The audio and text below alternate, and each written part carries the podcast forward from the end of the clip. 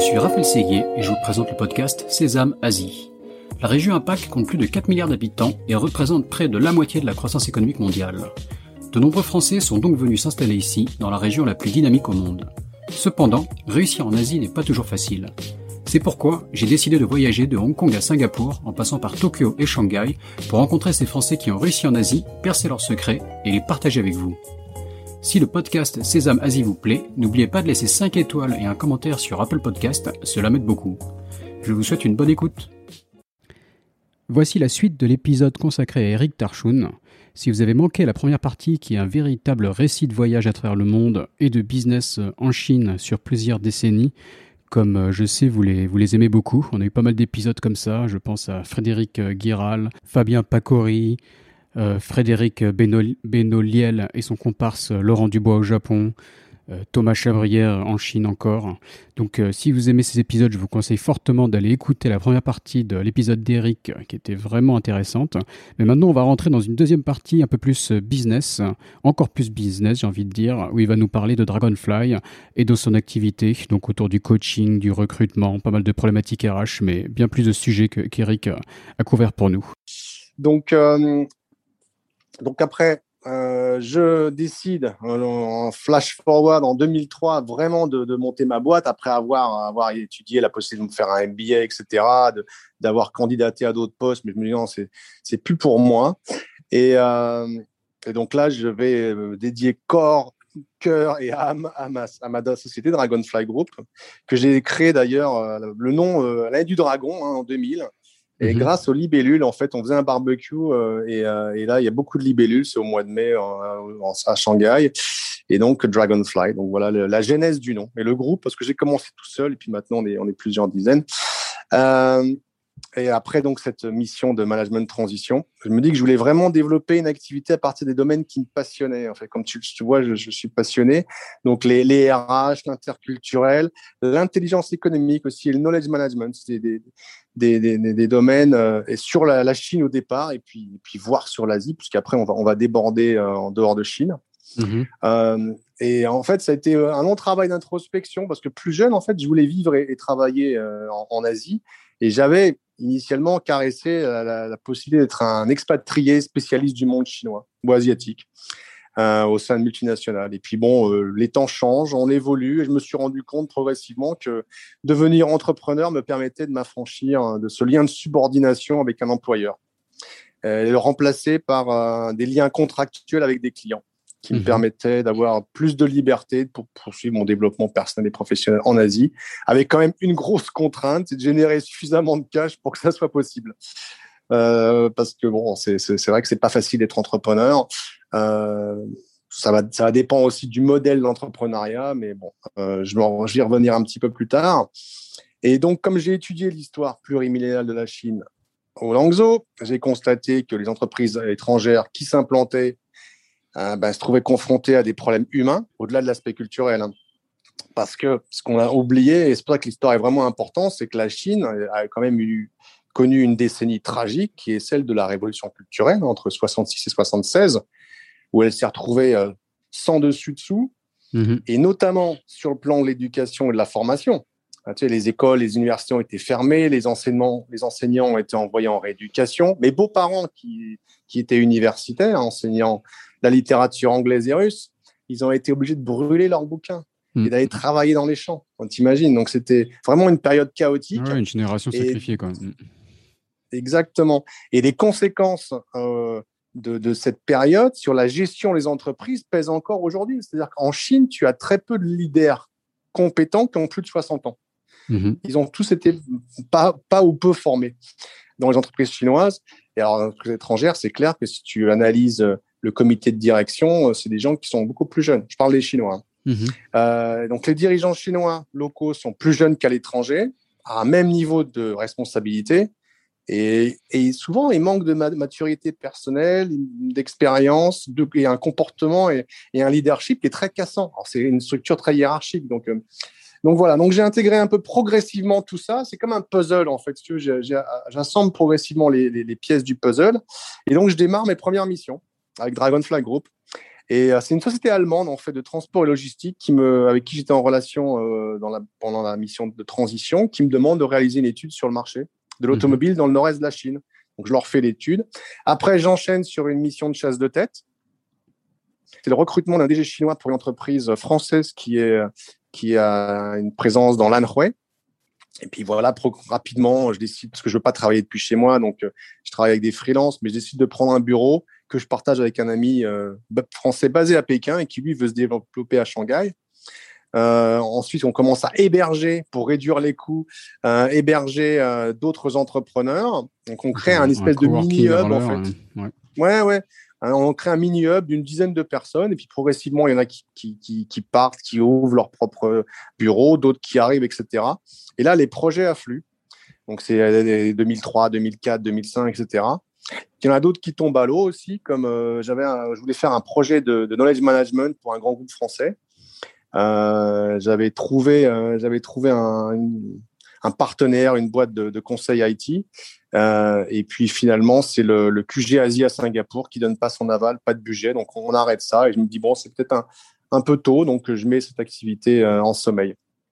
Mhm. Et en parallèle, on a une autre activité qui se développe bien, mais qu'on va pas garder trop longtemps. C'est on, on, réalise des enquêtes d'intelligence économique pour le compte de grands groupes et notamment sur sur certains de leurs dirigeants locaux. Alors ça, c'est c'est un peu touchy.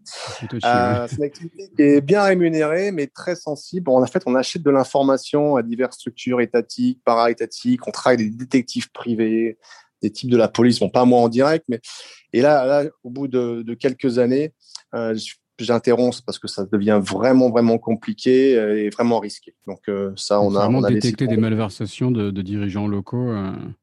Ouais, ouais, notamment. Et ou même faire. Bah, c'était un complément avec notre activité de, de, recrutement par approche directe. Si tu veux, ça fait partie du, du contrôle de référence. Mais là, c'est, ça va au-delà du contrôle des références. Mhm. Parce qu'il se trouve que tu as des dirigeants euh, chinois comme étrangers d'ailleurs qui sont en Chine et qui, euh, qui sont employés par une multinationale, mais qui en parallèle vont développer d'autres business. Et pourquoi est-ce que pour toi c'était le côté touchy, toi, était, il y avait des, des retours bah, Le touchy, c'est que Ouais, et puis progressivement, euh, tu sais, il y a eu une histoire avec un, un, Anglais, la Peter Humphrey, qui a été arrêté euh, par la, police parce qu'il avait mené une enquête euh, pour le compte de GSK il y a quelques années. Mhm. Nous, on a travaillé sur des, problématiques assez proches. D'accord. aucune envie de, de, finir dans une, dans une, prison chinoise. Donc, voilà. Donc, enfin, donc moi, en, en, directement, non, parce que je passé par des intermédiaires, mais bon, tu peux remonter après. bien sûr. Mm, Ah, bon, C'est vêtements. Enfin, Vu de euh, l'extérieur, on a l'impression que c'est des trucs d'espionnage, etc. Il doit avoir un côté assez excitant. Non, non, non, c'est de l'intelligence économique, c'est pas de l'espionnage, c'est de la recherche d'informations concurrentielles. Ouais, c'est comme une enquête, quoi. Tu euh, dois, tu dois croiser l'information. Enfin, il y a un côté, voilà, plus d'enquêteur, en tout cas, espionnage, le, le thème a choisi, mais plus d'enquête, ouais. Ouais, mais tu sais, la chasse de tête, c'est aussi une enquête. La chasse de tête, ce que les gens oublient ou ne savent pas, mhm. euh, un chasseur de tête, c'est il a, il a, il a un mandat d'un client pour trouver un, un ou plusieurs profils de pour un, poste. Et mhm. donc euh, avec des mots clés, etc. Et, euh, et donc l'approche, c'est une approche directe. Donc tu utilises ton réseau, tu contactes les gens directement, etc. Donc c'est assez proche en fait. C'est aussi de l'investigation, mais avec un objectif euh, de trouver, euh, de trouver un dirigeant ou un talent, un expert euh, pour, pour une entreprise. Et comment on fait pour valider la, qualité d'un candidat justement D'aller d'aller poser trop de questions à tout le monde est peut-être aussi un peu gênant. Donc c'est quoi les techniques Oh, bah, il y, y, en a plusieurs. D'abord, déjà, c'est de trouver des gens qui, qui de par leur expérience professionnelle, euh, euh, fit avec euh, avec la demande du, du client. Mhm. Après, chaque cabinet a ses méthodes euh, diverses et variées. Nous, on fait beaucoup. Moi, j'ai J'en reviendrai un peu plus tard, mais j'ai travaillé pas mal sur l'aspect psychologique des, euh, des, des, des, humains. Mhm. Euh, et euh, et donc, on utilise beaucoup de tests psychométriques pour mhm. justement valider un certain nombre de choses, parce que tout le monde n'est pas fait pour travailler avec tout le monde. Il y, a des, il y a des personnes qui sont très bonnes à un tel type de poste et qui seront moins bonnes à, dans d'autres. Et puis, mhm. leur, leur système de valeurs est en, est en en adéquation avec la culture de l'entreprise, ça facilite le mariage. En fait, le, bon recruteur, c'est un bon marieur. En fait, c'est-à-dire quelqu'un qui va marier, qui va trouver un, candidat ou une candidate qui, euh, dont le système de valeurs et les envies, etc., vont être en, adéquation avec la culture de l'entreprise et le challenge offert par l'entreprise pour une période donnée. En général, nous, on dit que nous, on place des gens au moins pour trois ans. D'accord. Mais euh, surtout maintenant. Donc, mhm. euh, et surtout qu'on travaille quand même. Alors, on travaille quand même avec des. C'est quoi trois ans qu'on est, on est plus, on est presque plus proche de la mission que du que du travail comme on l'entendait avant, quoi. Ouais, mais euh, quand je dis trois ans, c'est pour donner un chiffre. Là, par exemple, tu vois, dans, dans dans l'Anroy, le directeur que j'ai placé en 2004, il est toujours en poste. Mhm. Donc, ça fait 17 ans, si tu veux. Mhm. Donc, euh, mais, euh, mais c'est difficile sur un marché aussi dynamique que, que le marché chinois. Euh, de dire à, des clients, bah voilà, parce que ça, ça, nous, on dépend, ça dépend pas de nous aussi, ça dépend aussi de leur, leur qualité, de la qualité de leur management, la qualité de leur projet d'entreprise. Et ça, en tant que consultant extérieur, on est, on, on est, on n'est pas du tout impliqué là-dedans. Mhm. Nous, on leur, on leur propose des, des, des, profils de gens qui, qui, euh, qui ont été évalués, que, dont on pense qu'ils sont, qu'ils sont euh, bien par rapport au, challenge proposé par, par notre client. Mais après, après euh, même si on les suit, hein, on les coach, etc., ça reste quand même une relation duale entre, entre l'entreprise cliente et, et, l'individu. Mmh, mmh. voilà. tout à fait. Mmh. Donc la chasse de tête, bah, ça, ça rapporte pas mal, même s'il y a une augmentation de la concurrence à l'époque. Il faut, il faut obtenir une licence pour faire du recrutement en Chine. Nous, on l'a pas tout de suite. On est dénoncé par un concurrent mal intentionné. Moi, mhm. c'est un peu particulier parce que je suis en route pour, euh, en famille pour la Havane parce que j'aime bien, bien les cigares et je veux absolument aller faire un tour là-bas. Et, euh, et, on se fait dénoncer, alors branle-bas de combat. Et c'est là aussi où tu vois que la, réactivité des Chinois est impressionnante. Donc, on arrive à, mettre en place un, plan de gestion de crise à distance et euh, en activant des goins ici, on trouve une solution favorable, etc. Et quelques mois plus tard, on va enfin obtenir le sésame, c'est-à-dire la licence du ministère des Ressources humaines et de la Sécurité sociale, qui nous autorise officiellement à pouvoir réaliser des prestations de recrutement en Chine ce qui n'est pas le cas de mhm. beaucoup de boîtes. Donc, euh, ça, c'est bien parce on peut montrer ça aux, prospects et aux clients. C'est un élément supplémentaire hein, pour les convaincre de travailler avec nous, de mhm. montrer que nous sommes une entreprise légale et sérieuse. Mhm, et euh, la chasse de tête, comme je te le disais, c'est beaucoup plus haut de gamme, l'investissement est plus élevé. Et puis, il y a beaucoup de, il y a beaucoup de, valeurs à intégrer, donc les, les, tests, le contrôle des références, un coaching de prise de fonction, etc. Alors, le marché évolue en Chine à l'époque. Hein. Tu as d'entreprises qui, au contraire, veulent réduire les coûts et, et beaucoup de gens pensent que le recrutement, c'est facile. En fait, le recrutement, c'est très complexe. C'est un art et non pas une science. Alors, même si tu peux rajouter des tests et le rendre un peu plus cartésien, c'est quand même un art. il y a des gens qui sont doués pour faire du recrutement et d'autres pas du tout. Mhm. Avec ou sans formation, hein, mais euh, après, il y, a, quand même des, des, invariants. Quoi. Et euh, parce que le coût d'un mauvais recrutement, ça peut couler une boîte. Hein. Donc, euh, surtout si, si c'est un mauvais CEO, etc. C'est surtout des recrutements chinois ou étrangers que vous faites Partout, partout. Dans, le recrutement en général. Comme profil, c'est de, et quelles sont les tendances entre le recrutement de, de, talents chinois et étrangers en Chine? Oh, bah, C'est essentiellement des Chinois quand même. Les étrangers, mhm. Euh, encore aujourd'hui, il y en a, il y en a moins maintenant, parce qu'il y a quand même là on attend les résultats, mais les estimations, c'est qu'il y a une baisse du nombre d'étrangers en Chine de l'ordre de 40%. Ah euh, mais c'est clair que les mhm. entreprises. Ouais, mais il n'y a pas beaucoup d'étrangers en Chine. En fait, les, les, les, statistiques que l'on a, qui sont un peu anciennes, tablent entre 600 000 et 1 million d'étrangers, dont 80% de Coréens et de Japonais. Donc, euh, et là, avec le, le Covid, et l'effet de bon, le, Covid, c'est vrai que c'est vraiment un, signe noir et un, comment dire un changement, un changement de paradigme hein, dans, la localisation des talents. Mais c'est vrai qu'aujourd'hui, euh, les entreprises euh, étrangères, je parle des étrangères, les Chinois c'est un peu différent, même si les entreprises chinoises recrutent de plus en plus des talents étrangers, bah, les entreprises étrangères ont moi, je pense que c'est normal, mais il ne faut pas aller à l'extrême il faut quand même garder un peu d'ADN de l'entreprise du pays d'origine. Mhm. Donc, euh, donc voilà. Donc, y a, et pourquoi tu vois le développement des recrutements étrangers par les entreprises chinoises? C'est quoi les tendances derrière ça? Ah, Parce que parce qu'elles ont besoin d'acquérir de nouvelles, de nouvelles compétences qu'elles n'ont pas mhm. forcément en interne. Parce qu'elles ont besoin aussi, euh, pour certaines qui se globalisent, d'avoir des experts hein, en interne qui puissent les aider à s'implanter, euh, et, à, et, à, réaliser une vraie stratégie sur, sur d'autres pays, hein, en Asie ou dans le monde entier. Mhm. Et donc, euh, donc, de plus en plus d'entreprises chinoises recrutent des talents étrangers. Alors après, c'est pas simple parce qu'idéalement, quand on est un talent étranger et qu'on travaille en entreprise chinoise, moi je l'ai fait à Taïwan il y a très longtemps, bah, si on parle pas le chinois, c'est compliqué, quoi, déjà. Même, quand on parle chinois, je pense que ça reste compliqué. Hein. C'est pas, c'est pas facile de s'intégrer dans une boîte chinoise. Ça, ça, reste compliqué parce que là, mhm. ça oblige à, modifier son système de valeurs et son système de vie. Sachant mhm. que pour un Chinois, il n'y a pas vraiment de frontière entre sa vie, sa vie personnelle et sa vie professionnelle. Donc, quand tu mhm. travailles pour une entreprise chinoise, si tu veux, euh, il y, a moins de congés. Euh, euh, le week-end, on peut, ton patron peut très bien t'appeler en disant bah, il faut que tu me fasses cette étude, etc. si tu veux, ça, tu es un peu taillable et corvéable à merci, sauf à, très haut niveau. Mhm. Donc ça, et puis des entreprises chinoises aussi commencent progressivement à intégrer les, les étrangers. Euh, c'est nouveau. C'est comme les entreprises japonaises dans les années 70, euh, 80, si tu veux. Mhm. C'est vraiment le début. Et c'est quand même des entreprises avec une très forte culture et composante ethnique. Donc, euh, donc c'est pas pas évident de, de, de, s'intégrer. C'est pas fait pour tout le monde, même pour les Chinois. Il y a beaucoup de Chinois qui ont travaillé pour des entreprises étrangères et qui après rejoignent des grands groupes chinois ou des grosses PME chinoises et qui arrivent pas. nous, on, en mhm. voit, on, on, en récupère fréquemment à des très bons niveaux, des gens qui, qui, nous disent bah ouais, mais ça fait 2-3 ans que je bosse pour une entreprise chinoise, mais j'aimerais bien retourner dans une entreprise étrangère. Ça me correspond plus en termes de, de système de, de valeurs professionnelles et puis d'équilibre de la vie perso, pro.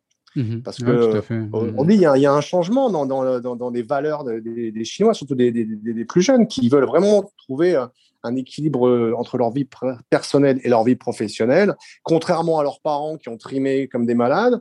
Euh, et puis en plus, dans certaines grandes villes, si tu veux, les parents ont beaucoup travaillé, ont acheté plusieurs appartements. Les enfants, il y en a certains, c'est minoritaire, hein, il y en a certains qui travaillent pour s'occuper, grosso modo. Mmh. Donc ces gens-là, pour les intégrer, c'est un peu compliqué quoi, en mmh, termes de, de, de, management. Enfin voilà, donc... Euh, et donc vous, tu, places les, tu places des dirigeants euh, à des postes stratégiques, mais quelque part, comme tu disais, tu les accompagnes aussi. Il y a une activité de coaching pour, euh, une fois qu'ils sont mis en place, euh, s'assurer qu'ils soient efficaces ou c'est quoi? Enfin, sur, quelle, partie vous les, les coachez Comment vous travaillez avec eux? Alors, sur le, coaching, en fait, on a été, on a commencé à, le pratiquer en 2008. En fait, ce sont des clients qui nous ont dit, ben voilà, vous êtes vous nous avez euh, placé des dirigeants ou des experts. Euh, est-ce que vous pourriez les accompagner pour que dans leur prise de poste, pour qu'ils comprennent un peu mieux comment comment comment on fonctionne, etc., notre culture d'entreprise et autres? donc, moi, j'en faisais un peu de manière privée, pro bono, si tu veux, mais là, je décide à ce moment-là, en 2008, avec deux collègues chinoises, euh, de démarrer une première formation à Shanghai. On a d'autres mhm. collègues qui nous rejoindront après. Après, je la poursuis à Hong Kong et en distance avec les États-Unis.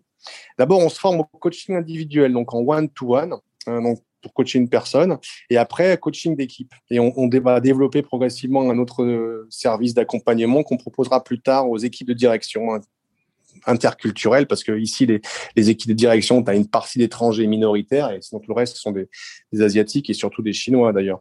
Mhm. Donc, euh, donc le coaching, euh, euh, moi, je, je, décide vraiment de, pousser à fond et en parallèle, j'ai des amis plus expérimentés qui me disent écoute, tu devrais consulter un ou une psychologue. Mhm. Donc, j'arrive à trouver une psychologue française à Hong Kong qui a travaillé à la fois en clinique et en, en, entreprise et qui va m'accompagner pendant, pendant, pendant six mois pour me permet de comprendre les limites du coaching euh, et d'aider au-delà de, la position de coach parce qu'en fait, euh, tu as des problématiques qui sont de l'ordre du coaching et des problématiques qui sont de l'ordre de la psychologie euh, voire de la psychanalyse. Et mm. ça, un coach peut pas peut, pas les traiter quoi. Donc il faut savoir où s'arrêter et où et à quel moment il faut conseiller au coach d'aller voir un psy. Ça m'est arrivé quelques fois de, conseiller, voilà. Et donc cette activité de coaching prend rapidement son essor et euh, donc, le, le coaché sont, sont, principalement des Chinois auxquels l'employeur étranger, dans la plupart des cas, euh, nous demande de, les aider à, développer une meilleure compréhension des attentes que la hiérarchie a à leur égard, euh, à les aider à faire converger vers le projet de l'entreprise étrangère et sa filiale chinoise.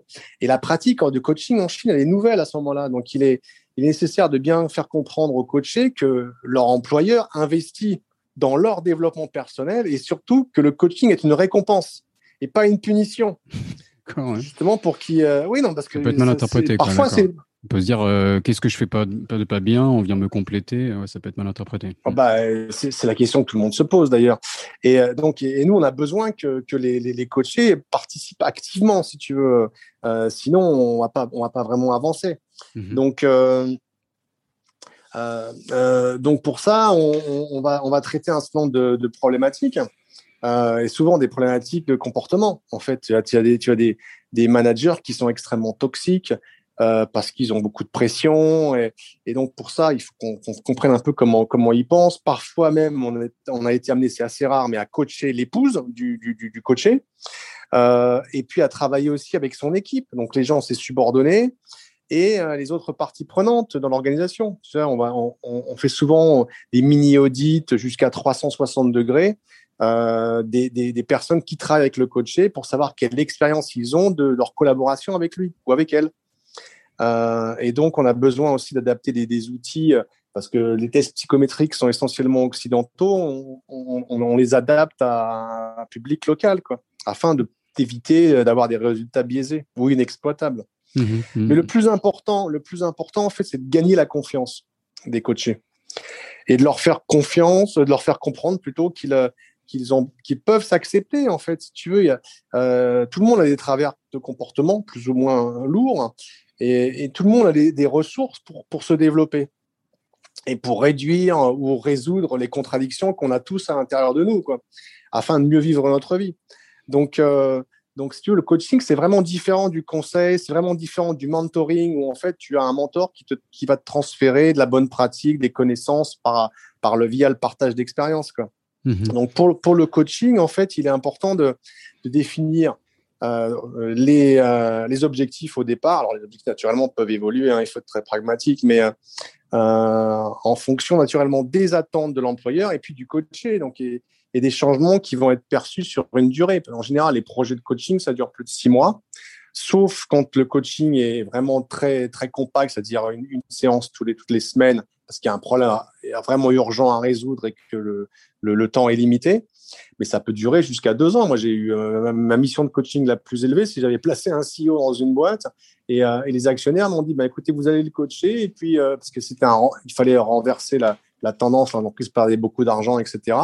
Et j'ai été récompensé, entre guillemets, par, par un, bonus euh, parce que le type a fait un super travail et il a, il a, rendu, il a équilibré les comptes de la boîte au bout d'un an et il a rendu positif en, en, trésor au bout de deux ans. C'est quoi, quoi les KPI qui sont fixés en général sur un coaching? Ah, ah, ben, Souvent, c'est l'amélioration du comportement. D'accord. Mais qui est euh, facilement mesurable, tu vois Enfin, c'est quoi là Bah oui, tu vois après le feedback avec les, subordonnés et les collègues. Mhm. Euh, donc l'amélioration du euh, comportement. Donc beaucoup de, manage beaucoup de management, c'est ça Enfin, amélioration du, amélioration du management, quoi. Ouais, ouais. Mhm. euh, mais après, tu en, tu en as plein d'autres. C'est, euh, ça, ça dépend vraiment de, de ce que, des, attentes, mais c'est sur, sur, augmentation de la performance, euh, la qualité de la gestion de l'équipe, la qualité du reporting, euh, euh, c'est les, les, points, les, les, points les plus, les plus saillants en général. Quoi. Mhm, Donc, mhm. Euh, et, les, et, les, et, c'est qui? C'est des, des CEO ou ça peut être même des, juste des managers d'équipe? Ça commence à quel niveau à peu près là? En, géné, en, en, général, c'est des, en général, c'est des, des, gens qui ont des responsabilités de management mhm. euh, ou alors que l'on veut développer euh, et, auquel on veut proposer. Ouais. Voilà, mmh. auquel on veut proposer des responsabilités d'encadrement. Un, cas typique, un super commercial. Un super commercial, euh, euh, on veut le développer pour en faire le responsable d'une équipe de commercial. Mais les, les, compétences sont complètement différentes. Tu peux être très bon vendeur et mmh. être nul en management d'équipe. Mmh, Donc, euh, tu peux, on peut te proposer des formations, mais c'est pas suffisant. Un accompagnement sur une durée de trois mois, six mois ou plus peut permettre à un super commercial d'évoluer en tant que responsable d'équipe. C'est super impactant comme outil le coaching en fait, parce que euh, tu peux traiter vraiment euh, tout, type de problématiques. Et, nous, pour ça, on a, développé avec le temps une approche un peu particulière en fait. C'est-à-dire qu'on s'est inspiré à la fois de deux courants, un occidental et un chinois. le courant occidental, c'est la maïotique en fait. C'est l'accouchement des solutions via le questionnement. C'est une méthode qui a été inventée par, par Socrate. euh, je crois que c'est le quatrième siècle avant Jésus-Christ, et qui consiste à poser des questions qui vont susciter des interrogations dans la tête du coaché, afin mhm. qu'il ou elle puisse trouver les solutions à ses propres problèmes ou à ses propres questions.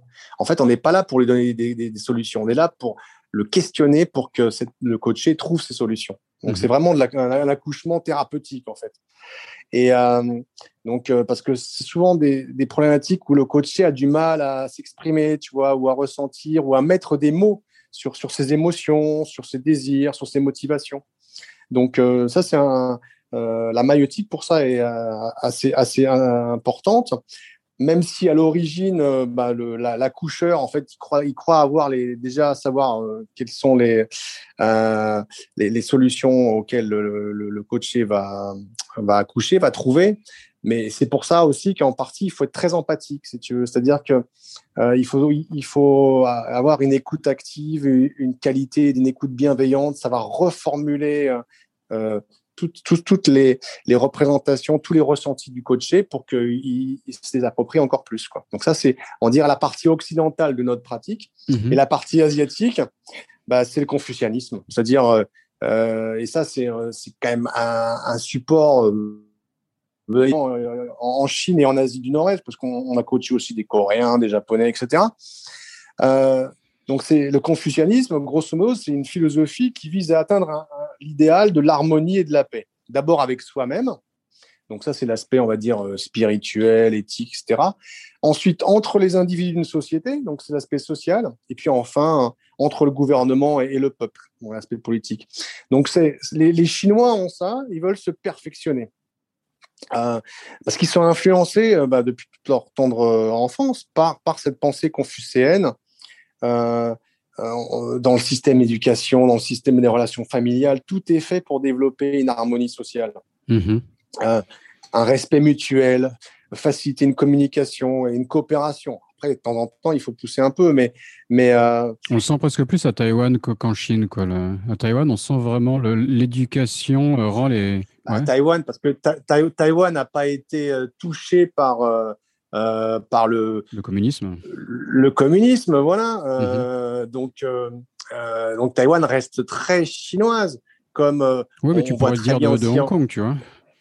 Hong Kong non plus n'a pas été touché par le communisme, mais il y a cette espèce de gentillesse, de bienveillance taïwanaise. Enfin, sont vraiment des, des valeurs et j'ai l'impression qu'ils leur sont inculquées, même à l'école, etc. Alors qu'en Chine, voilà, c'est pas, c'est pas exactement la même chose. Quoi. Ouais, et puis même à Hong Kong, Hong Kong a été une colonie britannique. Donc, sur les, les, les Britanniques, euh, bah, leur système, c'est quand même, on, on, on, va, on va gérer une infime partie de la population, euh, donc qui va être utile pour, euh, pour gérer le territoire. Et puis le reste, on les laisse un peu se débrouiller quoi. Euh, mhm. les, les, Taïwanais ont été aussi inspirés par les Japonais parce que le Japon a quand même occupé Taïwan pendant une euh, cinquantaine d'années. Mhm. Donc euh, et pareil si tu regardes la Corée, si tu compares la Corée du Sud et la Corée du Nord, j'ai eu la chance d'aller dans les deux dans les deux pays. bah, la Corée du Nord, ils sont ils ont développé une pensée autonomiste axée à la fois sur le confucianisme est tendance dure avec euh, des couches de marxisme-léninisme euh, et pensée Kim Il-sungiste, etc. Et côté sud-coréen, ça reste très, très confucéen. Donc, mhm. d'ailleurs, leur drapeau reflète, euh, reflète l'esprit. Donc, voilà, donc ça, c'est important d'intégrer ce, ce, pour nous, hein, les deux aspects, l'aspect occidental socratique et l'aspect confucéen asiatique pour, euh, bah, bah, pour, mieux, euh, aider les gens à, se développer. Euh, et dans la relation du coach au coaché, en fait, on, intègre aussi un, une relation plurimillénaire qui est duale entre ce qu'on appelle le chefu, donc le, le et le shuetu. Alors le chefu, c'est le, maître, c'est un peu le, père, mhm. et le, et le shuetu, c'est l'élève, le disciple, tu vois. Et ce rapport est basé à la fois sur l'expertise et l'expérience.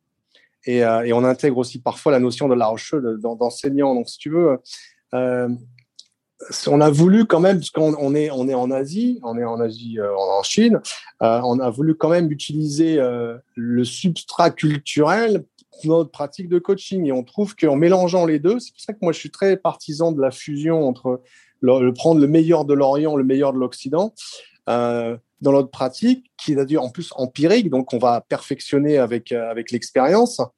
bah, ça, ça, ça, nous permet de d'aider les coachés, sachant mmh quand même que on a beaucoup de coachés chinois notamment qui qui n'ont jamais vécu et étudié à l'étranger, notamment dans le monde occidental, et donc si tu veux, ils sont habitués à une, une, une, une relation très hiérarchisée. Mmh Parce que dans la société chinoise, il y a quand même une hiérarchie euh, importante, consciente ou inconsciente, mais, mais elle, elle, est consciente. Euh, euh le, le, le, recours au titre est, est important.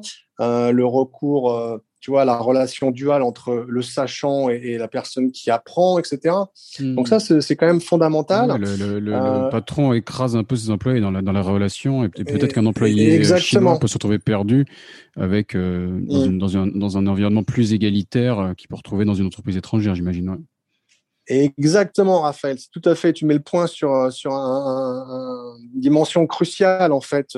Euh, dans, les, dans les sociétés occidentales, les relations sociales sont souvent empreintes de plus d'égalité. en mhm. surface, hein, c'est pas toujours. Après, quand tu peux creuser dans cette société, c'est c'est pas le cas.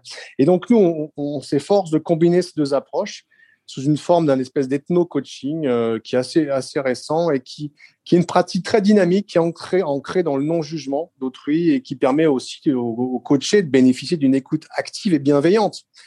Euh, donc, euh, et c'est l'intérêt naturellement d'avoir des coachs qui soient bien alignés et en paix avec eux-mêmes. Ça, c'est important. D'où mon expérience de, de, de, psychologie antérieure. Euh, et, donc ça, cette pratique de coaching, une fois qu'ils l'ont compris, bah, ça leur permet d'améliorer la connaissance qu'ils ont d'eux-mêmes et par ricochet leur comportement, améliorer leur comportement, améliorer leur relationnel, leur leadership, leur qualité, leur capacité de travailler en équipe, de reporter à une hiérarchie étrangère euh, dans, la plupart des cas. Euh, avec une culture différente. Là, tu vois, on a, on a, on a une mission en cours où euh, le, le coaché doit reporter un, un Européen qu'il n'a jamais vu parce que euh, ben parce qu'il y a eu Covid, donc la personne n'a mhm. pu se déplacer en Chine. Et effectivement, on sent que euh, c'est une jet d'autres parce que euh, le coaché avait l'habitude de déjà d'un dirigeant qu'il connaissait, qu'il avait déjà vu plusieurs fois, et puis en plus sur la durée, là depuis un an et quelques, il a, il a, il a une autre personne, et mhm. c'est pour ça que le coaching a été, a été lancé, c'est parce que bah, il y a des problèmes de communication, etc. Donc euh, on est là pour essayer d'aider aussi euh, les deux parties à, à, à mieux travailler avec elles-mêmes. Mhm. Et euh, mhm. il y a un autre point aussi euh, en, en, en, Chine notamment, mais c'est le cas aussi pas mal en Asie, c'est que beaucoup de coachés n'ont jamais eu l'occasion de s'ouvrir sur les troubles qu'ils ont à l'intérieur. Tu sais. euh, même si naturellement, nous, on reste cantonné aux affaires. Mais comme tu le sais, en, en, Asie, le personnel et le professionnel sont intimement liés. Mhm. Donc c'est vraiment important de gagner la confiance et, et, ça peut prendre du temps, hein, voire plusieurs semaines. Donc donc voilà, ça c'est un, point bien euh, qu'il fallait vraiment souligner. Euh, et à l'inverse, est-ce que vous accompagnez des, donc des étrangers aussi sur le côté euh, interculturel en Chine, quoi, quand ils arrivent en Chine Ça peut partie du coaching. et quels sont, enfin, quels sont typiquement les, les, les challenges qu'ils peuvent rencontrer d'un point de vue culturel pour les adaptations qui sont nécessaires?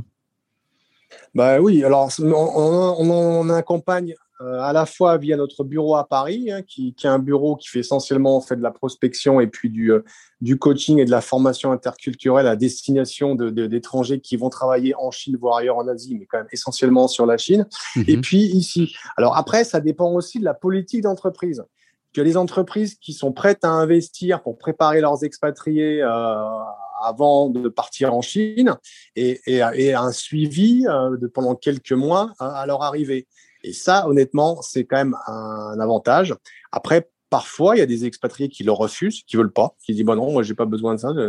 Et puis, et souvent, tu as aussi beaucoup d'entreprises qui qui n'intègrent pas cette euh, pratique dans leur politique d'expatriation. Pour moi, c'est une erreur parce que c'est toujours euh, c'est toujours plus euh, positif d'arriver dans un pays dans une culture vraiment différente, avec quelques outils, avec quelques, une boîte à outils, avec des, quelques éléments de réflexion et de compréhension de la culture locale. Ça mhm. permet de gagner du temps. Mais c'est pas encore une pratique qui est très, très intégrée. Euh, ça dépend des sociétés, ça dépend en fait euh, à la fois de la vision que, que le management et euh, la direction des ressources humaines ou certains opérationnels ont justement de, de cette importance de, la, de connaître la culture euh, locale, surtout dans, les, dans des pays, on va dire, complexes, comme la Chine, le Japon, la Corée, l'Inde, etc. Mm-hmm. Il y en a d'autres, hein, je ne je, je, je, je, les limite pas à cela. Euh, c'est important, c'est toujours un plus de gagner, euh, d'arriver dans un endroit. C'est un plus, mais il faut que ce soit bien fait. Quoi, pour, enfin, pour, pour avoir eu quelques formations comme ça, avoir été dans des groupes qui les pratiquaient, je pense que ça a une grande valeur si mm. c'est bien fait. Mais si l'intervenant n'est pas d'une grande qualité, ça peut vite tourner aussi un peu en mode bullshit. Euh, ça peut être un peu creux, quoi. Donc, euh, c'est euh, voilà, c'est ça. Faut vraiment que ce soit de grande qualité, quoi. Ouais, ouais, je, ne doute pas. J'ai pas testé les services de Dragonfly, mais je ne doute pas qu'ils sont de qualité. Non. Mais je... non, mais on a, on a pas mal de belles références, mais je ne vais pas, je vais pas m'épancher sur, sur le sujet. Mais c'est clair que ça dépend du, de la vision du leadership. Nous, on a eu pas mhm. mal de, de, de clients euh, que ce soit des, PME ou des, grands groupes qui ont décidé euh, pour des individus, pour des familles, pour des groupes de, personnes, de, les former. Et même plus récemment, on a des sociétés qui nous demandent de former, euh, donc ça c'est en France, à, la culture chinoise et comment on travaille avec les Chinois, comment les, Chinois utilisent les, médias sociaux et, des, des, personnes françaises ou basées en France qui n'iront jamais en Chine, mais qui travaillent avec la Chine. Mhm. Donc ça, c'est, c'est pour moi, c'est, c'est, une, une, forme d'intelligence, quoi, de, d'essayer de comprendre un peu comment, comment ça marche, puisque la Chine représente maintenant pour beaucoup d'entreprises un de ces marchés les plus importants, numéro 1, numéro 2, numéro 3. Enfin, non, souvent, on est dans les cinq plus gros marchés mondiaux. Mhm. Donc, quand tu, tu traites avec, avec des gens dont tu connais pas la culture, pour moi, la culture, la connaissance, on va dire le, le, quotient culturel, donc cette capacité à comprendre la culture d'autre, de l'autre, c'est un avantage concurrentiel. Mhm. C'est clair. dire, il faut, euh, dans, dans, un monde globalisé comme aujourd'hui, euh, c'est quand même euh, où on, se, on, se, bat sur, sur des, des, des, territoires qui sont, qui sont complexes. Je pense au niveau des développements de produits, au niveau de la, la rapidité d'exécution, etc. pour moi, ça me paraît évident. tu peux leur recommander d'écouter ce podcast. Ça peut être un outil aussi d'information sur la, sur la Chine et l'Asie. Bah écoute, j'espère, j'espère que les, gens qui écouteront, euh, euh, ils prendront du plaisir et, s'enrichiront.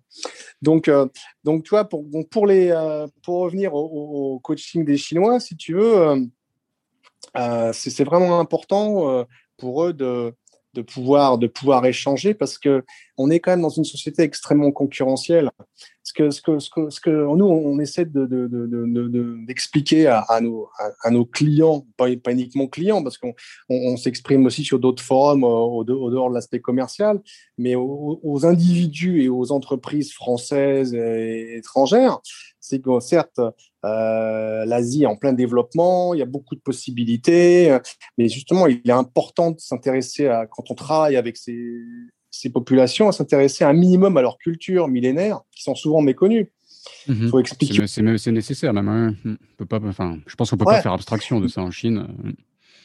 Non, mais, c'est, mais tout le monde ne le fait pas. Tu vas mhm. expliquer aux employeurs que le système chinois ou asiatique est extrêmement compétitif, que ce soit sur le plan scolaire, ou professionnels. C'est le système le plus compétitif au monde. On, dit aujourd'hui que ce sont les gens les, mieux, mieux formés au monde, les, Asiatiques du Nord-Est, hein, donc de la sphère confucéenne, qui comporte la Chine, la grande Chine, Chine, Hong Kong, Taïwan, le Japon, la Corée, Singapour et le Vietnam, on va dire. Mhm. Et, euh, euh, donc, il faut expliquer justement que, bah, que la face aussi est importante dans, dans, dans, dans, ce contexte-là, euh, que la notion de permission est cruciale, ça on oublie, hein, qu'au-delà de, la peur de perdre la face, la notion de respect de la hiérarchie est, fondamentale, c'est des, structures qui sont extrêmement hiérarchisées, et le mode de pensée est très hiérarchisé. Et, que bah, les nombreux locaux, ils attendent d'avoir la permission de leur responsable hiérarchique avant de prendre la moindre initiative. Mhm. Ça, euh, c'est nous, c'est un reproche. On dit, mais les Asiatiques ne prennent pas de décision. Je dis, bah oui, mais est-ce que vous leur avez donné l'autorisation et, quel, quel périmètre d'autorisation vous leur avez donné pour qu'ils prennent des décisions? Parce qu'ils peuvent, ils peuvent en prendre et ça peut avoir des, un impact très positif sur votre business ou au contraire très négatif. Mhm. Donc, il faut, quand même, euh, il faut quand même baliser un peu tout ça. Mhm. Et, euh, et par exemple, quand tu, moi j'ai eu la chance, j'ai enseigné quand j'étais à Taïwan, euh, je suis passé pour un Canadien à l'époque, j'ai enseigné le français et l'anglais à des, à des enfants. et euh, c'est clair que le, le large il est, il est, super respecté. Donc, euh, quand, tu, quand tu assistes à un cours dans une école en Asie, tu, tu comprends justement beaucoup de choses. Tu comprends que ce processus de, euh, de respect de l'autorité, de respect de la hiérarchie, il est ancré chez eux de, de, dès la, tendre enfance. Ça, mmh. ils s'y peignent dedans, en fait. Mmh. Et, donc, ça, il faut faire comprendre. Et les maîtres d'école sont respectés dans la société, même bien plus qu'en France, par exemple. Donc, ça, oh, ça n'a rien à voir. Mmh ça n'a rien à voir, c'est clair. Sans, parler de professeur euh, d'université, hein, je parle vraiment de, de professeur des écoles. c'est déjà un, poste vu, euh, vu avec respect dans la, dans la, société. Mmh. Donc, il est, il est, important que les étrangers qui viennent ici bah, puissent, puissent comprendre comment, comment les locaux euh, fonctionnent. Mmh parce que souvent, je te dis, ils interprètent, les étrangers interprètent en fonction naturellement de leur culture de référence des comportements en disant oui, mais ils ne sont pas engagés, ils ne sont pas créatifs, ils sont nonchalants. Bah, euh, non, c'est pas c'est pas aussi euh, vrai que, que ça, ça, en a, l'air. Il faut aller un peu plus loin, quoi. Mmh ouais, parfois, c'est des analyses réductrices, quoi. complètement. Hein. Ouais, donc, mmh euh, mais, fait, mais, faire l'effort de sortir de ces stéréotypes et d'aller comprendre la culture et d'aller au-delà, c'est un, un, véritable effort, quoi. Et c'est clair qu'un accompagnement peut peut faciliter ce travail si c'est bien fait. Ouais. Exactement. Et puis, tu vois, il, faut que les, étrangers euh, aient conscience que bah, les locaux qui travaillent au sein de filiales locales euh, d'entreprises françaises, par exemple, comment ils agissent et comment ils réagissent dans leur travail, et, euh, et que ces gens-là, ils évoluent dans une, une, culture entreprise qui est tropicalisée. C'est-à-dire qu'elle est, elle est plus française, elle est plus chinoise, par exemple. Elle est, c'est un mélange des deux. Naturellement, ça dépend du nombre d'étrangers qui sont sur place, dont la durée de séjour est souvent très courte. Mhm. Euh, et le degré d'adaptation euh, aux réalités locales est souvent superficiel. Mhm. Donc, c'est, c'est, il est évident que chaque, chaque filiale locale demeure euh, inspirée par les pratiques culturelles locales. Enfin, je veux dire, j'ai l'impression d'enfoncer des portes ouvertes en disant ça, mais, mais il, il, faut le dire. et, que la, et, que la, la culture du pays d'origine de, l'entreprise, bah, ok, il y a des traces ponctuelles, tu vois, des manuels, des, euh, des, formations, la présence d'expatriés du siège, des visiteurs du pays d'origine, euh, et parfois aussi la présence de, dirigeants locaux qui ont été formés au siège ou dans les, écoles du pays d'origine. Mais enfin, c'est vraiment une infime partie de la culture locale. Quoi. Mmh, mmh, mmh, Donc c'est vrai que c'est important pour ça de, bien comprendre. Ouais. On commence à se rapprocher de la fin de l'épisode. Est-ce qu'il y a d'autres sujets que tu voulais aborder Vu que je, je sens que tu as plein plein de choses à dire? Euh, j'ai pas mal de choses à dire euh, sur euh, bah justement sur, sur ce point-là. Sur, je pense qu'il faut, il faut, il faut comprendre que au-delà de l'idéologie, on partage les mêmes caractéristiques humaines. On, commence le deuxième épisode, je sens là. si tu veux. Et, on fait une pause déjeuner, on attaque la deuxième partie. non, non, je, je, plaisante, vas-y, vas-y. On, partage les mêmes caractéristiques euh, humaines. nous sommes tous des êtres euh, de, faits de chair, de sang, d'intelligence, de spiritualité. Et il faut qu'on évite euh, toute forme d'universalisme qui tendrait à penser que, bah, en fait, il n'y a qu'une norme possible, il n'y a qu'une façon de faire, ou alors toute forme d'ethnocentrisme qui pense que bah, notre culture de référence est, est, supérieure à celle des autres. Et ça, mhm tout le monde, tout le monde est, peut être sujet à, ce type de réflexion et qu'il est important de, respecter les, cultures locales euh, et d'avoir conscience qu'on est conditionné au niveau culturel hein, dans notre façon de penser, dans notre façon de mmh juger, euh, qui influence notre comportement et qui peut être inapproprié. C'est le cas pour mmh. toi, c'est le cas pour moi. Peut-être surtout en France. Hein. Je ne sais, pas, je sais pas si l'ouverture d'esprit en France, on est quand même très formaté sur notre manière de réfléchir à la française, le côté rationnel, etc.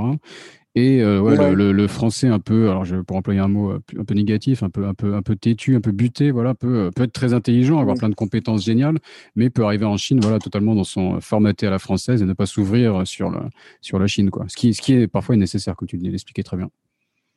Mmh. Ouais, ouais, c'est c'est important justement de, de, faire preuve de ce qu'on appelle la réflexivité, c'est-à-dire en fait s'interroger sur son comportement, sur ses propres actions, euh, en, conservant son autonomie naturellement euh, et, de, de, vouloir euh, vraiment, à partir du moment où on, veut avoir une belle expérience de, son, que ce soit une expatriation de, de, quelques semaines, de quelques mois, de quelques années, de, de la vie, de la vie en, Asie et notamment en Chine. Moi, je trouve qu'il y a plusieurs types d'étrangers en fait. en Asie, ce que j'appelle les immigrés sur le court terme, ce sont les mmh expatriés qui sont purs et durs, qui sont de passage avec des mandats à durée euh, limitée, hein, de 2 à 5 ans en général, parfois jusqu'à 10 ans en Chine pour certains dirigeants, parce que c'est tellement important qu'il faut, il faut s'inscrire dans la durée. Mhm. Euh, après, il y a naturellement les On a eu Sandrine Zerbib euh, qui a fait 15 ans, 15 ans chez Adidas, je crois, en Chine, et qui nous parlait justement de mhm. l'importance d'être sur la durée. Quoi. Mm. Ah oui, c'est clair. Et, euh, et, après, il y a ce que j'appellerais les immigrés sur le long terme, qui sont mhm. souvent mariés euh, localement et qui ont décidé de faire leur vie. alors, ça peut être en Asie, mais on en retrouve aussi beaucoup au Moyen-Orient, en Afrique, en Amérique latine. Quoi. moi, personnellement, comme je te le disais, il me paraît difficile d'approfondir la réalité des pays aussi complexes que la Chine sans vivre une relation avec les locaux et sans s'intéresser à eux. Quoi.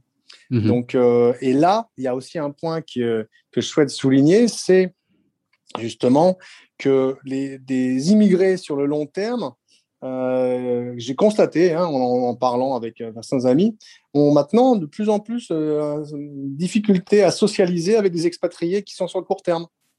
Il y a plusieurs raisons à ça. Ouais. D'abord parce que l'expérience du pays elle est, différente. Mm. Euh, et ils considèrent que les expatriés ont une appréciation vraiment superficielle du pays d'accueil. Euh, par ailleurs, il y a un autre souci, et ça j'ai réalisé plus récemment, c'est l'engagement émotionnel en fait. C'est-à-dire que euh, qui est généré par la, création et le développement de, relations amicales avec des expatriés. En fait, cet engagement, il n'est pas pérenne. C'est-à-dire que les expatriés, ils, viennent euh, trois ans ici, trois ans là-bas, et, et beaucoup euh, d'immigrés sur le long terme ont dit moi ça m'intéresse pas de, ou plus euh, d'avoir des sur des amis qui dans, deux ans vont partir voilà mm, mm, mm. voilà donc en fait tu, tu, as maintenant plusieurs microcosmes euh, et donc les immigrés sur le long terme ils tendent à privilégier les relations amicales et sociales entre eux mm-hmm. et ça je trouve que ça s'est renforcé notamment avec le Covid D'accord. Donc ça veut dire que tu as, enfin des, et aussi c'est ce qu'on voit à Taïwan. À Taïwan, il y a, moins d'expatriés et beaucoup plus d'étrangers qui sont sur le long terme. Donc c'est des, populations un peu différentes ici, par exemple.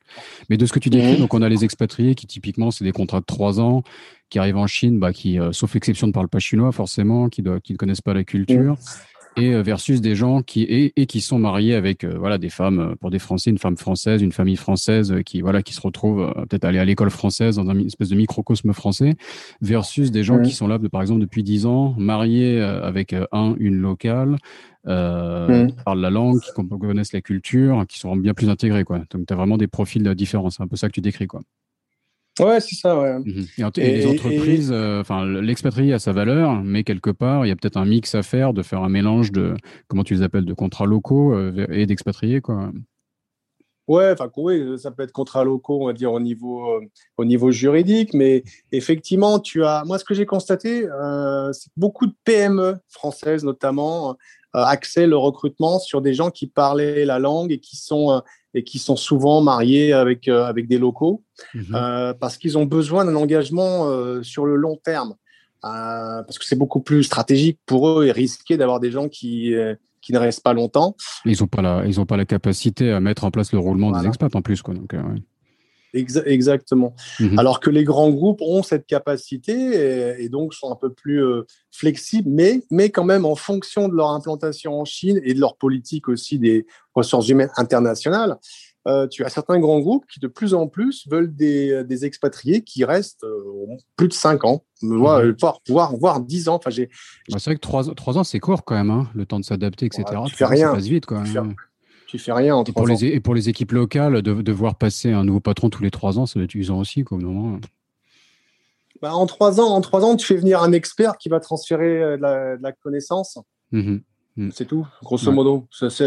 Ou alors, euh, ou alors sur une opération peut-être de fusion-acquisition, tu veux, as besoin d'experts, d'une expertise pointue. Et, mais après, non. Moi, je, suis, je trouve que, dans, ah, sauf circonstances particulières, euh, de transfert de connaissances notamment, comme je viens de l'évoquer. Mhm. Ça, tu fais rien en trois ans, tu fais rien, vraiment rien. Mhm. Donc euh, non, il faut quand même plutôt euh, plutôt avoir des gens qui, qui s'ancrent qui s'ancrent dans la durée. Ok, très bien. Voilà. Donc, bah, en tout cas, moi, moi comme, comme, tu, comme tu le vois ou que les auditeurs l'entendront, je me considère vraiment comme un artisan du conseil en RH interculturel. Avec nos équipes, on s'est fait, on s'efforce vraiment de, de faire un travail bien fait, personnalisé euh, et, euh, et de faire évoluer aussi la relation avec, euh, avec les clients. dans plutôt des partenaires que des, que des simples fournisseurs de services. Et naturellement, bah, pousser à, aider à résoudre des problèmes RH euh, et interculturels, des missions complexes en fait, parce que euh, notamment quand on travaille dans une altérité comme l'altérité chinoise, euh, c'est difficile du siège et même parfois de la filiale, mais moins quand même, d'avoir une vision claire. Donc, et, c'est pour ça que bah, naturellement, on a développé la société en, en évitant les propositions de rachat, en restant vraiment indépendant, autofinancé, etc.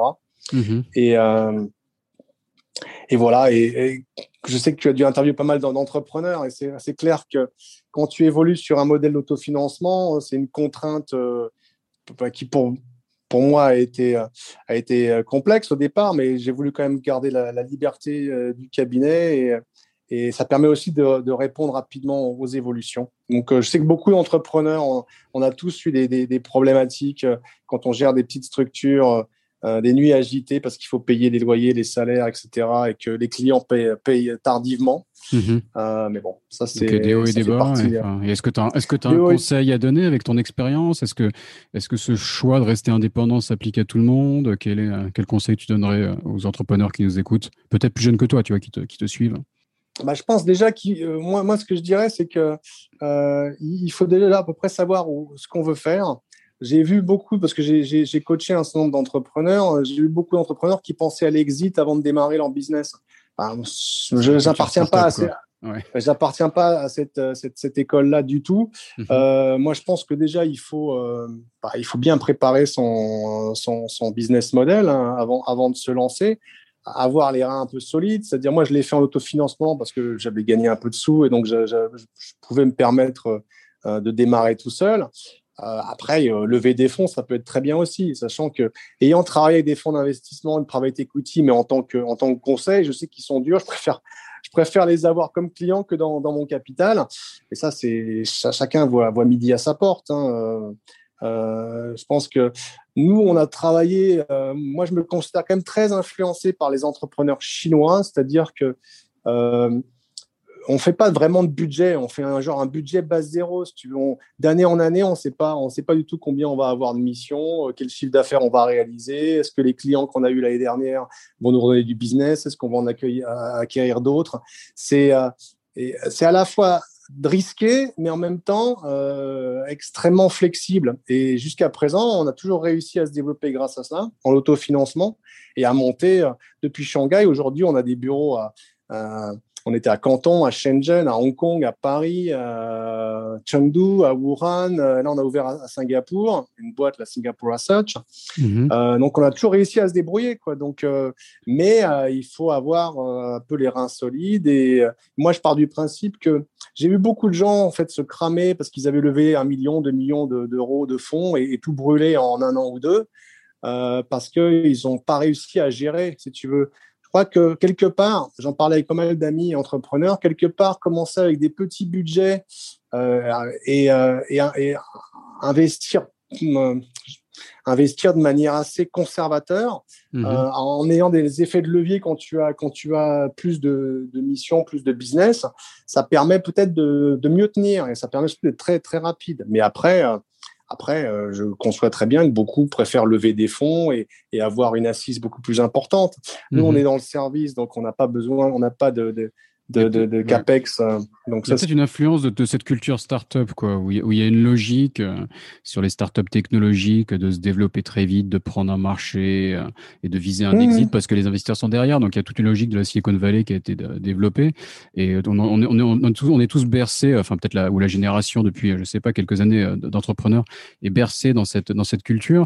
Mais le problème, c'est qu'il y a plein de business qui sont juste des lifestyle business et il y a, rien de mal à ça. Et donc d'appliquer une logique de mmh. VC sur un lifestyle business bah, c'est juste un peu tordu parfois, parce que tout n'est pas fait pour scaler et, et envahir la planète comme un nouveau Facebook ou un nouveau Google, non? Ouais, tout à fait. Après, ça dépend aussi de la vision de, l'entrepreneur, enfin du, responsable du projet. Euh, je veux dire, tu, tu, transparais ton, ton système de valeur transparaît à travers ton business model. Enfin, moi, c'est comme ça que je le vois. Moi, je, je me considère comme un, artisan parce que parce que je veux être indépendant, parce que je veux faire du travail bien fait. J'ai pas envie de travailler avec tout le monde. Euh, et, euh, on essaie, euh, on essaie de développer de très bonnes relations avec nos clients. Donc euh, après, effectivement, quand tu as des rotations de dirigeants, bah, tu peux très bien travailler pendant 3-4 ans avec une boîte parce que tu t'entendais bien avec, avec le dirigeant, puis le nouveau arrive et puis il veut tout changer et puis tu bosses plus avec lui. Quoi. Donc c'est, il faut être constamment dans l'adaptation. Et, mmh et, le monde VUCA d'aujourd'hui, qu'on appelle un volatile, un certain complexe et ambigu, bah, il, va, il va très bien aux Chinois parce qu'ici, on est en plein dans le monde VUCA depuis, depuis très longtemps. Euh, il y a beaucoup de liberté d'action. L'ambiguïté en Chine, ouais, c'est une, une, valeur cardinale. Ouais, mais y a, et, donc il faut arriver à être comme un poisson dans, dans, dans, l'eau et l'eau est assez trouble, mais même, même si euh, même si quand même elle s'est euh, elle s'est éclaircie depuis depuis quelques années. Euh, ça, il faut quand même le dire, c'est quand même plus facile aujourd'hui de travailler en, Chine parce qu'il y a, il y a y a moins de problèmes juridiques. Il y en a toujours naturellement, mais euh, il, y a, y a, quand même des, des, lois qui sont de plus en plus appliquées. Bon, ok, il y a, il y a toujours euh, le, le, la pendule oscille entre entre le la loi et donc c'est ce que la Chine est un état de droit ou un état de loi. Je pense que c'est un peu entre les deux suivant suivant le contexte. Mais mais bon il y a quand même une professionnalisation de l'administration. Il y a une il y a une professionnalisation du business, il y a une évolution des valeurs. Enfin bon, c'est clair que euh, quand je parle à des gens qui ont vécu en Chine il y a 5 ou 10 ans, je leur dis mais vous ne reconnaîtriez pas la Chine aujourd'hui Ça va tellement vite que même quand on, s'éloigne de de la, Chine quelques mois, ben, on trouve du changement. Donc, euh... non, non, je, je témoigne hein, pour avoir vécu euh, en Chine et enfin, entre Hong Kong, Taïwan, on est un peu aux frontières de la Chine. C'est vrai que la Chine change très vite hein, et on, ouais, on est on ne la reconnaît pas. Quoi. Moi, je me, je me perds dans mes... l'ancien quartier où j'habitais, pour donner un truc un peu plus concret, comme l'ancien quartier où j'habitais à Shanghai, là, de Jing'an-se.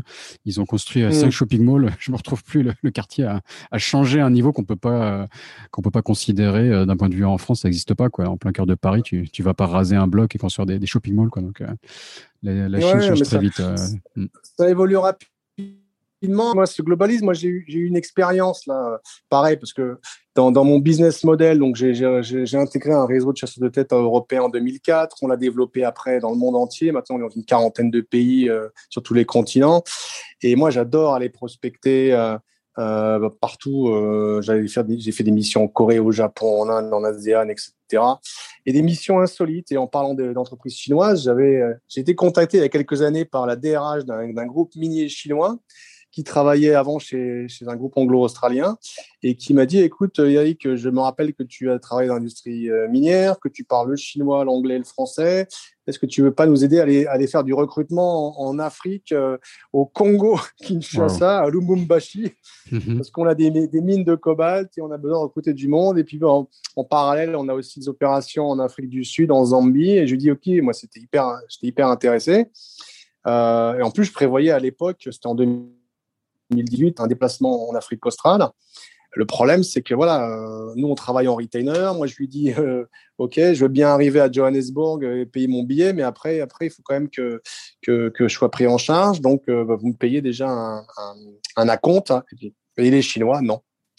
Elle dit c'est pas dans la culture d'entreprise, donc on paiera au succès euh, six mois après, puis on, négociera une ristourne de 20% comme c'est déjà arrivé. Donc, euh, donc ça aussi dans la, dans l'achat de services, il y a un point qui qui, qui, qu'il faut signaler, c'est que nos amis chinois, ils ont un peu de problème à, à évoluer un intangible, un service, mmh. on ne sait pas quelle est la valeur. Est-ce que ça vaut 1, 1000 ou 1 million, alors qu'un produit, c'est beaucoup plus facile à mmh. fixer un prix. Ils aiment bien, ils aiment bien acheter du matériel et, et, ils sont mauvais payeurs. Donc là, ça fait une, une double. Ouais, ouais. Et puis ils aiment beaucoup négocier aussi. Donc, en euh, plus.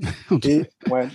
Et on avait, on avait monté une activité aussi dans la parfumerie euh, en 2005. Je m'étais euh, allié avec un parfumeur de grâce, parce que j'ai de la famille dans, dans, dans, dans le coin. Et, euh, et donc, pour vendre euh, des créations de parfums à des importateurs chinois, parce que le marché du parfum se développe tranquillement en Chine. Hein, c'est pas c'est pas le maquillage, euh, c'est pas la beauté, mais ça se développe doucement. Et on développe, les ventes étaient pas mal parties. Et puis là, on comprend qu'il faut monter un vrai laboratoire.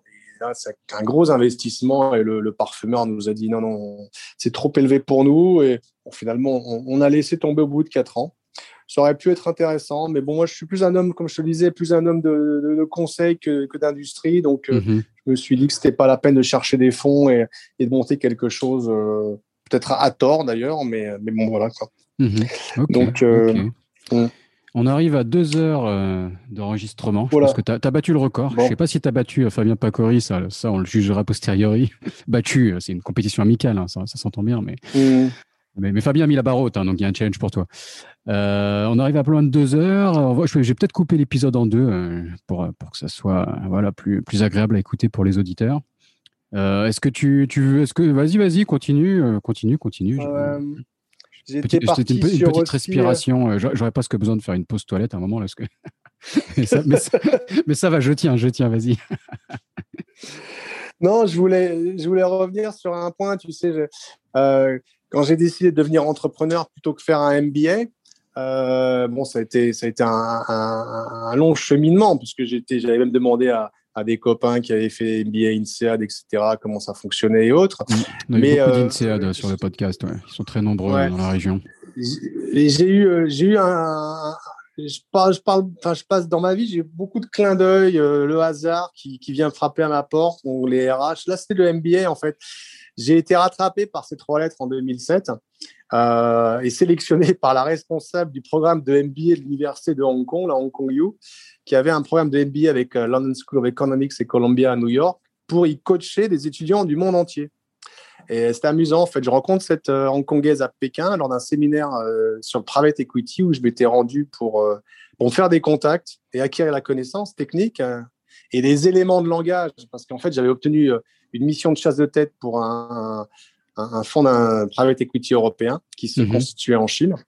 Et donc, cette personne, bah, elle est surprise de m'entendre parler chinois. Et euh, donc, on se revoit à Hong Kong. Et là, elle, me, elle m'explique que, que leur programme propose aux étudiants un coach. Euh, ils ont plusieurs euh, prétendants. on est dans, un amphithéâtre et on se présente. Et donc, bah, moi, j'en ai eu 17 la, première, première année, des Chinois, des Indiens, des Japonais, des Thaïs, des Occidentaux, etc. Et donc, je vais exercer en parallèle cette activité euh, pendant 5 ans et travailler avec une centaine d'étudiants MBA et MBA. Voilà, donc c'était un, retour sur, sur le MBA et, une nouvelle fois, toujours dans l'avion, parce qu'en avion, il m'arrive plein d'histoires. Je rencontre sur un vol entre Hong Kong et Wuhan un professeur entrepreneur israélien euh, qui participe à la création d'un master sur le leadership de l'innovation à, l'Université Polytechnique de Hong Kong, hein, PolyU, avec lequel je reste en contact. Et, il me fait découvrir en fait le concept de business scholar. Je ne connaissais pas, tu vois, c'était mi-entrepreneur, mi-homme d'affaires, mi-chercheur. Business scholar, et, euh, ça Business scholar. Scholar, scholar, ok. Scholar.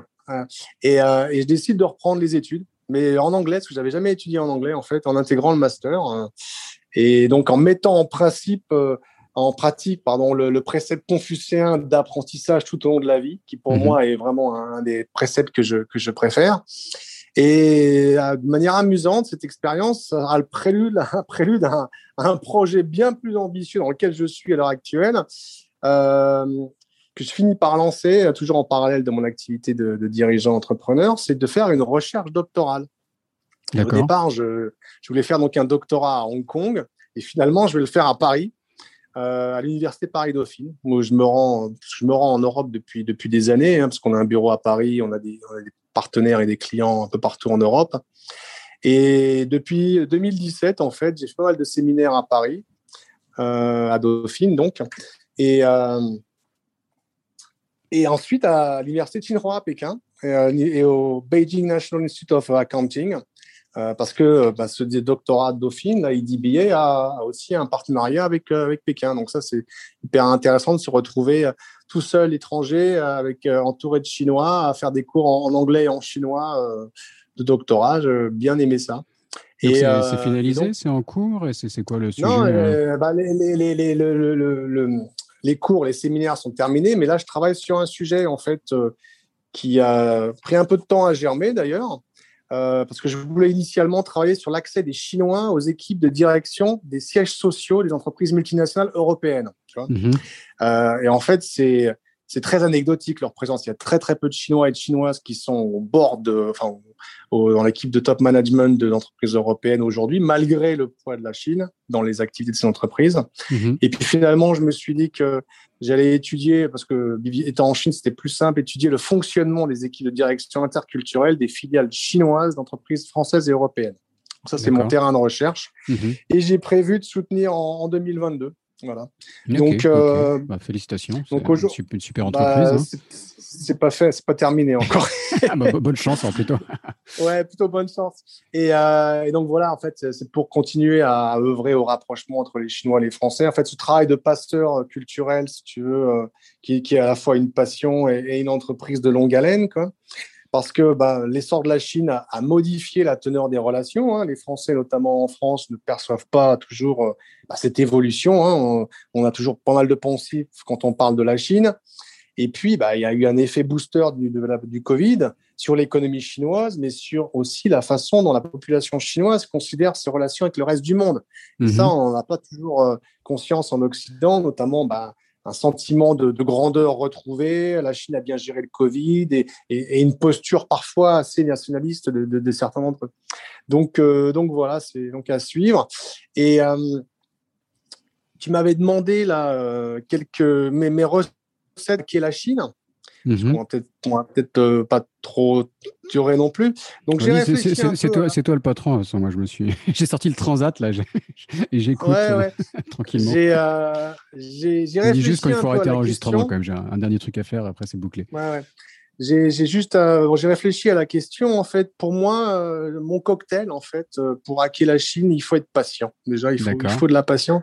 Il faut être réactif et pragmatique, mhm. car seul le résultat compte il faut beaucoup bosser. Le travail est vraiment important. D'ailleurs, c'est une vertu cardinale pour les, Chinois. Alors, les jeunes générations, un peu plus relax, mais euh, et, le concept que j'ai mis en, œuvre, euh, je ne l'ai pas déposé, mais pour moi, c'est la planification flexible. Ça veut dire qu'il faut savoir où on va, donc planifier, mais il faut être prêt à changer dans l'exécution. Donc, euh, en faisant preuve de vélo à la fois être rapide et avoir une direction.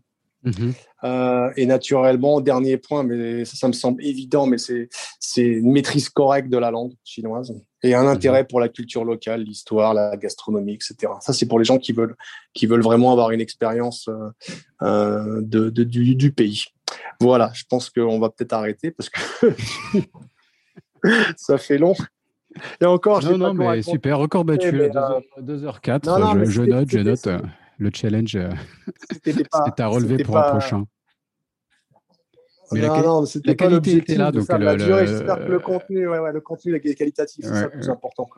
Ouais, bah les, les, auditeurs le, le, diront, mais moi je, moi je valide en tout cas, Eric, ça a été passionnant, merci beaucoup.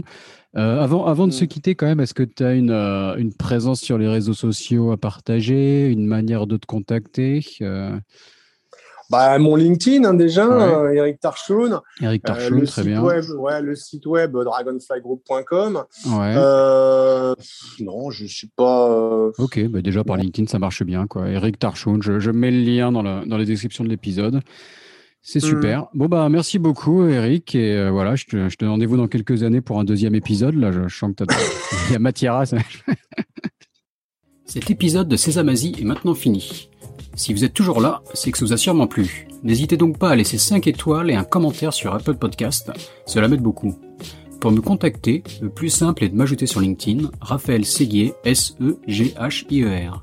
N'hésitez pas à me dire ce que vous avez pensé du podcast, à suggérer des invités ou des thèmes qui vous intéressent. Tout feedback est le bienvenu. Merci d'avance et je vous retrouve au prochain épisode. Salut